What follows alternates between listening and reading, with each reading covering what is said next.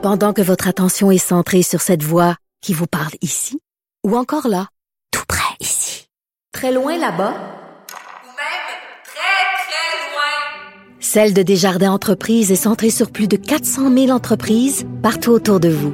Depuis plus de 120 ans, nos équipes dédiées accompagnent les entrepreneurs d'ici à chaque étape pour qu'ils puissent rester centrés sur ce qui compte, la croissance de leur entreprise. Thérapie de couple. Pourquoi est-ce que tu ne le fais pas maintenant? Thérapie de couple. OK, j'ai dit tantôt en terminant, vous écoutez politiquement correct. Je suis tout mêlé un matin parce qu'il n'y avait pas d'eau chaude chez nous. Il y Fais-tu de avait la pas, fièvre? il y avait pas d'eau chaude. Toi non plus, tu n'as pas pu, pu prendre ta douche ce matin. On a été obligé de faire un François Lambert. Non, je ne l'ai pas faite, moi. Je me suis dit, j'attendais, j'attendais, je mettais ma main, puis là, l'eau, l'eau venait pas chaude, l'eau venait pas chaude. Puis là, j'ai dit, je fais-tu comme François, puis prendre une, une douche à l'eau froide? Je dis, oh non, ça me tente pas, j'ai pas ce courage-là, ça me tente pas. T'as-tu essayé? Oui, ça c'est. Ça, c'est François. Ah ouais. Lui, il Ah. fait tous les matins. Non, mais je t'aurais réveillé, premièrement. Parce que moi, je me lève plus tôt que toi. Le matin, je t'aurais Ouais. réveillé. si t'avais crié Et toi, dans la t'avais douche. pas, Non, il y a toujours pas d'eau chaude. pas d'eau chaude. Donc, Mais, euh, euh, donc, on pue, euh, on pue. Ben là, excuse-moi, non. Moi, j'ai passé la petite débarbouillette. Tu t'es lavé à mitaine, Ben là, franchement, Richard. une petite douche française avec euh, du parfum. Oui, c'est Chanel numéro 5. C'est ça. Tu prends du push-push de. Chanel numéro 5, t'en mets partout, puis ça s'appelle une douche française. Bon. Donc, ouais, on va parler du procès Salvaire. Rien qu'une affaire. Salvaire, là, je sais pas si tu as lu, euh, t'as lu le texte parce que je riais de ça en début d'émission. Ouais. Il dit, ben oui, des fois, ça m'arrive de dire, hey, t'as un beau petit cul, puis, euh, hey, euh, tu t'es- t'es acheté des seins en fin de semaine, puis tout ça, mais il dit, Il dit que c'est dans le milieu que c'est comme ça qu'on fait. c'est ça, je suis dans le milieu. Fait que moi, j'ai dit à tout le monde ici, j'ai dit à Hugo, euh, Hugo Veilleux, j'ai dit, quand je vais rentrer maintenant le matin, je vais donner une petite tape sur les fesses. Pouf! Puis je vais dire à Fred, était beau, un beau petit cul. Il a dit ça. Non, mais c'est parce que lui dit que c'était comme ça à l'époque et que c'est un milieu très libéral. C'est drôle, on a tous les deux euh, vraiment mis l'accent sur la, la- la même la même phrase dans son dans son témoignage. C'est que lui, il semble dire que c'était tout à fait que dans le milieu, c'est tout à fait accepté. Mais en même temps, rappelle-toi quand Stéphane Roy est venu manger à la maison pour devine qui vient souper. On a fait jouer d'ailleurs euh, l'extrait et il racontait qu'à un moment donné, il était dans un studio de, de montage ou une salle de tournage et tout ça, puis que euh, Éric Salvaille, qu'il connaissait pas, est arrivé devant lui puis a dit ah c'est Stéphane Roy de Télé-Québec puis il a sorti sa bisoune puis il a mis sa bisoune sur sa jambe. tu sais puis puis puis oui on peut l'écouter? Moi, j'ai connu Eric de proche, Les de valeurs- de à Sucré toi, Salé. Moi, il m'est arrivé une histoire avec euh, Eric Salvaille, OK? On est en montage euh, Sucré Salé. Moi, je suis en montage dans une pièce. Lui, il est en montage dans une autre pièce. Lui, il est arrivé, euh, c'était dans ma pièce. Puis je venais d'arriver de, des 400 coups de Télé-Québec. Puis là, il a sorti sa queue, puis il l'a collé sur ma cuisse, tu sais. Puis il a dit euh, Ah, Stéphane Roy de Télé-Québec, il est là. Puis là, il... puis moi, je suis parti à rire parce que dans le domaine de l'humour, puis des bizarroïdes, puis de la- du mime, on faisait des niaiseries de même tout le Écoute, temps. écoute, Stéphane, Stéphane, je te Attends, je, je, Attends, je donc, je suis parti à rire. Il a ri avec moi, il a levé, puis il est parti. Fait que j'ai jamais... C'est quand les histoires sont sorties, j'ai fait... Donc il faisait ça sérieusement, peut-être, mais... Je, Fait que c'est donc ce que décrit le modus operandi que décrit Stéphane Roy, c'est que non seulement Salvaille il faisait ça vraiment régulièrement, tu sais, quelqu'un qui connaît pas, c'est pas quelqu'un avec qui il travaille, pas il sort son pénis, c'est comme euh, il y en a d'autres, euh, ils disent bonjour, Mais- comment ça va? Lui, c'est comme son lapsus. Oh mon Dieu, excuse-moi, le, le- pénis est sorti. C'est spécial. C'est vrai que le milieu de showbiz, c'est moins straight comme environnement de travail, par exemple, que dans un cabinet d'avocat ou un cabinet de comptable. C'est Ouais. vrai que, bon, ça arrive plus souvent que les gens dans la semaine sortent puis prennent un coup, puis bon, euh, tu sais, on... Bureau d'avocat, ça voit pas puis ça sort pas, ça. Voyons, Richard. non, non, mais tu le sais ce que je veux dire. Non. Les gens ont des vies un peu plus bohèmes, entre guillemets, dans le milieu des artistes puis de la communication. Extraverti. C'est moins straight. Ah ouais, extroverti. Oui, c'est plus, je sort pense c'est plus ça. C'est plus le comportement de dire, tu sais, les, les, les gens sont, sont exubérants, puis les gens sont, euh, tu sais, puis je m'excuse, dans le milieu en particulier de l'humour, puis je pense que c'est un peu à ça que Stéphane Roy fait, référence, dans le milieu de l'humour, les gens passent leur temps à se faire des mauvais coups ou à se, à se provoquer, puis à, s'envoyer des vacheries en voyant, en essayant de voir comment l'autre va réagir. T'es beaucoup plus dans la provoque. Donc, est-ce que Éric Salvaille, quand il sort son pénis devant Stéphane Roy, il est dans la provoque ou il est dans... Mais le problème que j'ai, c'est quand Éric Salvaille dit « Ah, c'est c'est un un milieu où, où tout le monde faisait ça. Ben, tout le monde se promène pas en promenant, en, en sortant son pénis. Ah non? Tout le monde se promène pas tout le temps en disant euh, t'as un beau petit cul puis euh, t'es-tu acheté des seins en fin de semaine? Tu je pense que de, de ce côté-là, je pense qu'il a sa vision à lui du monde euh, du show business. Mais ce que je trouve intéressant, ce que je trouve intéressant là-dedans, c'est que quand euh, sont sortis les, les, les- le reportage dans la presse sur Éric Salvaille, où on a parlé à plusieurs euh, personnes qui disaient, ce qui était ressorti beaucoup dans les analyses à l'époque, les gens disaient, ouais, c'est un, c'est ça que ça donne le pouvoir. Quand tu es trop pu- puissant, tu te permets de faire ce que tu veux. Puis tu sais, il se comportait comme ça avec euh, les, les gens qui travaillaient pour lui, puis les gens qui travaillaient pour lui ou qui travaillaient dans le milieu fermait sa gueule parce que tu sais, t'es Éric Salvaille, puis c'est un producteur, puis il produit plein, plein, plein, plein, plein de choses. Ce qui est intéressant avec le procès qui se déroule en ce moment, puis tu sais, il faut faire attention parce que c'est devant la justice, donc on peut pas se prononcer d'un bord ou de l'autre, mais ce qui est intéressant, c'est que ce qui nous est, ce qui est allégué dans une cour de justice en ce moment, ça s'est passé à un moment donné où Éric Salvaille n'était pas en position de pouvoir. Il était tout sauf connu. Il était un nobody. Il commençait dans sa carrière. Donc, il n'y avait pas un poste. l'argument Il avait de- pas un poste de boss. il était pas boss, au contraire, c'était il commençait.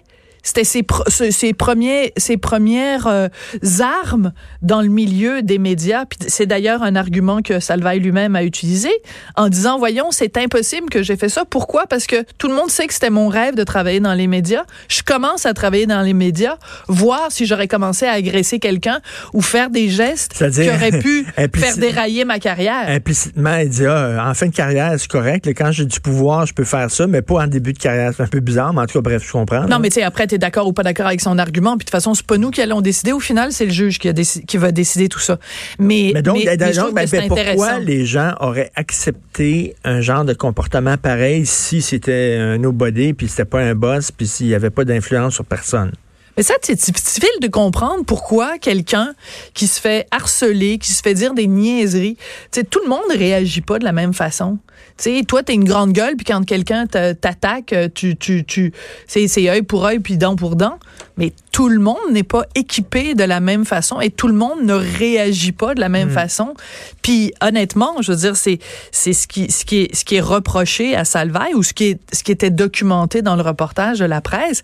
Tu sais, c'est, c'est un gars, c'était comme son modus operandi. Il faisait ça comme il respire. Tu sais, il, sort- il sort son pénis à tout bout de champ constamment, tout le temps, avec tout le monde. Fait que, Excuse-moi, je fais rien qu'une parenthèse, mais tu sais, quand je travaillais à Voir Montréal, ouais, on avait Voir à Québec. ouais. Je supervisais la gang de Voir à Québec. De temps en temps, j'allais à Québec parler aux gens de la gang de Voir. Là, tu sais, il y avait un vendeur de publicité, un vendeur de pub. C'est ça qu'il faisait, lui.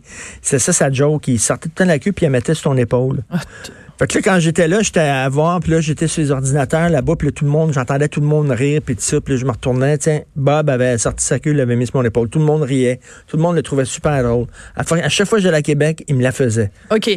Mais Bob, est-ce que c'était pas ton patron? Non, pas en tout. C'était c'était pas. Mais moi, la question que je me pose, c'est mettons, c'est ça. un vendeur de pub là, qui était là, puis il sortait tout le temps à vendeur. il faisait ça aux gars et aux filles. Il faisait ça aux gars et aux filles. Euh, non, au gars. Bon, OK. Alors, bon, déjà, c'est pas la même Là, je trouvais chose. ça weird, mais tout le monde riait dans le bureau en disant, mais c'est ça, c'est Bob, c'est- c'est c'est la joke qu'il fait. OK, ben alors je vais te poser une question. Est-ce que tu te sentais agressé? Est-ce que tu te sentais harcelé quand il faisait ça? Ben, c'est pas la même affaire que. que Non, non, mais là, je te pose la question. Attends, attends, attends était pas un petit culotte devant moi en train de se masturber puis tout ça. Parce Ben que non, je le sais, c'est pas ça la question que je te Ben, je pose. trouvais ça assez ordinaire, là, mettons. Bon, là, mais tu trouvais ça ordinaire, mais c'est toi le boss. Ouais, mais ça, tout le monde riait. Ça avait l'air Bon. que c'était ça, que c'était- tu sais, je voulais pas avoir l'air d'un- pec sec, d'un péteux, euh, d'un gars qui commence à s'énerver. Je, je débarquais, euh, je venais de Montréal déjà. C'est Montréal, le bureau de Montréal qui envoyait quelqu'un au bureau de Québec pour leur dire quoi faire. Non, là, je comprends, mais ce que, ce que je veux dire, c'est que c'est donc tu as tendance à donner raison à Eric Salvaille qui dit que dans ce milieu-là, dans le milieu euh, de, de, de- du show business en général ou des médias en général, c'est un peu plus lousse. Un peu plus, Un peu plus lousse. un peu plus lousse. de là à puis- dire, là, hey, t'as un beau petit cul, puis tout ça. Écoute, il reste trois minutes parce bon, que. OK, moi, je voulais, Là, il y avait une raison pour laquelle j'étais là ce matin. C'est parce que là, là on critique beaucoup les avocats de la défense qui bardassent les témoins. Ben oui, mais là, c'est ça. Non, moi, je n'en reviens pas. Je trouve que c'est tellement et c'est parce que pendant le procès Salvaille, euh, Salvaille, il, a- il est pas fou, il a, il a engagé un avocat. Puis sais-tu quoi? Il a engagé un bon avocat. Puis sais-tu quoi? Le bon avocat, il fait sa job, puis il l'a fait comme du monde. Puis là, c'est rendu qu'on reproche à un avocat de la défense de faire un contre-interrogatoire serré de la présumée victime. Puis là, on dit, euh, parce que j'ai vu ça beaucoup passer sur Facebook cette semaine, là, ah, oh, ça donne pas envie aux gens de porter plainte. Ben, savez-vous quoi? Moi, ça me rassure de voir que c'est comme ça. Savez-vous pourquoi?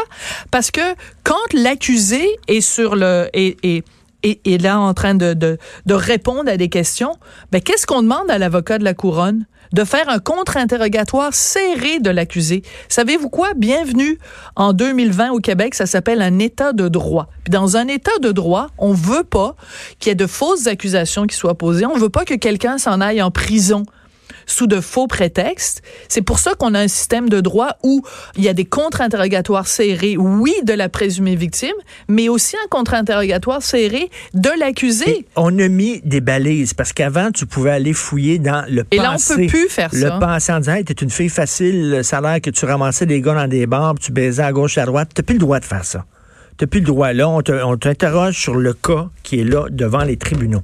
Ben, c'est tout. Voilà. Ça, c'est une bonne chose. Ben oui, puis je veux dire, je m'excuse, je vais donner plein d'exemples, mais mettons que c'est pas une cause d'agression sexuelle, mettons c'est une cause quelqu'un qui dit un tel m'a fraudé financièrement, il m'a volé 3 millions de dollars. Mais ben, t'as pas envie, toi, que la personne qui est accusée, son avocat, l'avocat de la défense, euh, euh, euh, fasse un contre-interrogatoire serré en disant, oui, vous dites qu'il vous a volé 3 millions de dollars, puis vous dites que ça a produit un mercredi. Ah, c'est bizarre parce que le mercredi, il travaillait pas cette journée-là. T'as raison, mais dans, la, dans les cas d'agression sexuelle, je comprends que c'est délicat, puis je comprends que c'est qu'on veut ménager les présumées victimes, mais les, pré, les préserver ne signifie pas que ça doit se faire au détriment de la justice. Tu sais, là, c'était, hey, euh, te parler du, il y avait du liquide préséminal sur le bout du sexe de Éric Salvaire, du pre-com. Ouais. Mais la dernière fois, t'avais pas parlé qu'il y avait du pre-com, puis, hey, t'es, t'es rendu dans les détails en tabarnouche. Oui, mais t'as pas le choix, Richard, c'est ça. Oui. T'as pas le choix. C'est comme si tu dis, je me suis fait frapper par une auto qui était rouge, puis qu'une fois rendu en cours, tu dis, je me fais frapper par une auto qui était noire. Ben, c'est normal que l'avocat de la défense va dire, ben, il y a une contradiction dans votre témoignage. Mais mettons, mettons là, que tu étais vraiment, tu été victime d'agression sexuelle, toi. Oui. Est-ce que tu y penseras deux fois avant d'aller dans les tribunaux parce que tu te ferais brasser en tabarnouche par l'avocat de la défense, même s'il fait sa job c'est correct, reste que c'est quand même pas facile. Déjà Tout de, procès est déjà, difficile. déjà de raconter ça, de revivre ça, mais en plus de te faire brasser, de te faire faire face à tes contradictions. Ben, je vais dire, moi, je vais évident. revenir, c'est toujours le même exemple, je vais revenir avec l'affaire Gomeshi. On a reproché à l'avocate de la défense, donc l'avocate de Jan Gomeshi, d'avoir placé les trois plaignantes devant leurs contradictions. Puis qu'est-ce qu'on a réussi à démontrer? Grâce à l'excellent travail de Marie Hennel? On a démontré que les trois plaignantes avaient omis des informations à leur avocat, aux policiers et aux juges, qu'elles avaient menti et qu'elles avaient euh, euh, euh, tordu la vérité. Donc, moi, c'est sûr que c'est plate parce que moi, je pense que Gomeshi, c'est certainement pas un enfant de cœur. Mais ce que Marie Hennen a réussi à démontrer, c'est que ces femmes-là avaient menti et qu'elles avaient donné des fausses informations. Fait que, est-ce que, c'est le genre de système de justice qu'on veut ou Je que sais bien, mais est-ce que ça si se- Gomeshi s'était retrouvé en prison, ça aurait été dégueulasse. Mais est-ce que ça se peut que des filles et des gars qui effectivement ont été victimes d'agression sexuelle puis ils disent c'est tellement difficile que je porterai pas plainte parce que ça me tente pas de, de, de passer là, un, un mauvais quart d'heure dans le box. Ben, si tu n'as rien à te reprocher, si tu n'as rien à te reprocher et que tu n'as pas. je vais te donner un exemple, OK, j'espère qu'on a un petit peu de temps. L'affaire Weinstein. En ce moment, les jurés sont en train de délibérer, puis ils retournent au juge en disant on a besoin de compléments d'informations, puis on a besoin de revoir des trucs. OK. Il y a deux plaignantes dans l'affaire Weinstein. OK? Il y a une des plaignantes, à un moment donné, euh, elle, euh, on a réussi à démontrer, parce que l'avocate de Harvey Weinstein, là, euh, Donna Rotuno, c'est un méchant pitbull. C'est comme l'avocate de, de l'avocat de la défense de, de d'Éric Éric Salvaille. Là, c'est vraiment un des, des bons avocats. À un moment donné, elle a pendant des années, elle a dit à son entourage, à son chum, à sa mère, à ses amis et même à sa voyante, à quel point Weinstein, elle l'adorait, à quel point la seule personne qui la comprenait, c'était Weinstein, et elle a dit, There's nothing but good about this guy. Là, elle porte plainte contre Weinstein en disant, ce gars-là m'a agressé, il m'a violé. Fait que là, l'avocate dit, ben c'est bizarre parce que pendant des années, vous avez dit ça à votre mère, votre femme. Puis là, elle dit, ah ben je leur mentais. Ben attends deux secondes, là.